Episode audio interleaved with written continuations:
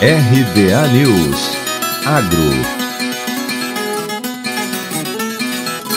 Os estados do Paraná, Rio Grande do Sul, Acre, Rondônia e parte do Amazonas e do Mato Grosso agora são reconhecidos internacionalmente como zonas livres de febre aftosa sem vacinação.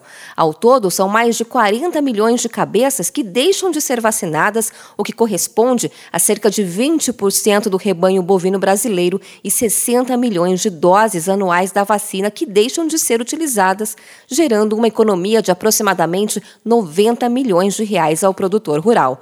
O reconhecimento foi concedido pela Organização Mundial de Saúde Animal. A ministra da Agricultura, Pecuária e Abastecimento, Tereza Cristina, fez o anúncio na semana passada. Tereza Cristina ressaltou o empenho dos pecuaristas brasileiros e de toda a cadeia produtiva das carnes bovina e suína em cumprir as normas sanitárias. O reconhecimento da OIE significa confirmar o elevado padrão sanitário da nossa pecuária e abre diversas possibilidades para que o Ministério da Agricultura trabalhe pelo alcance de novos mercados, para a carne bovina e para a carne suína, assim como pela ampliação dos tipos de produto a serem exportados aos mercados que já temos acesso. O presidente da Federação da Agricultura do Rio Grande do Sul, Gedeão Pereira, ressaltou a importância do reconhecimento e lembrou dos cuidados redobrados que precisarão ser tomados a partir de agora. Eu queria cumprimentar, em nome da CNA,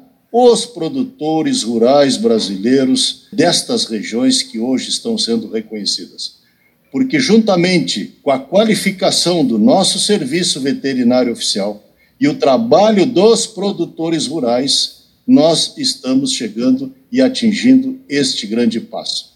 É verdade que daqui para frente nós temos que ter muito mais cuidados, eu diria, redobrados. O último foco da doença no Brasil ocorreu em 2006. A meta para que o Brasil se torne totalmente livre de febre aftosa sem vacinação é até 2026. De Campinas, Luciane Yuri.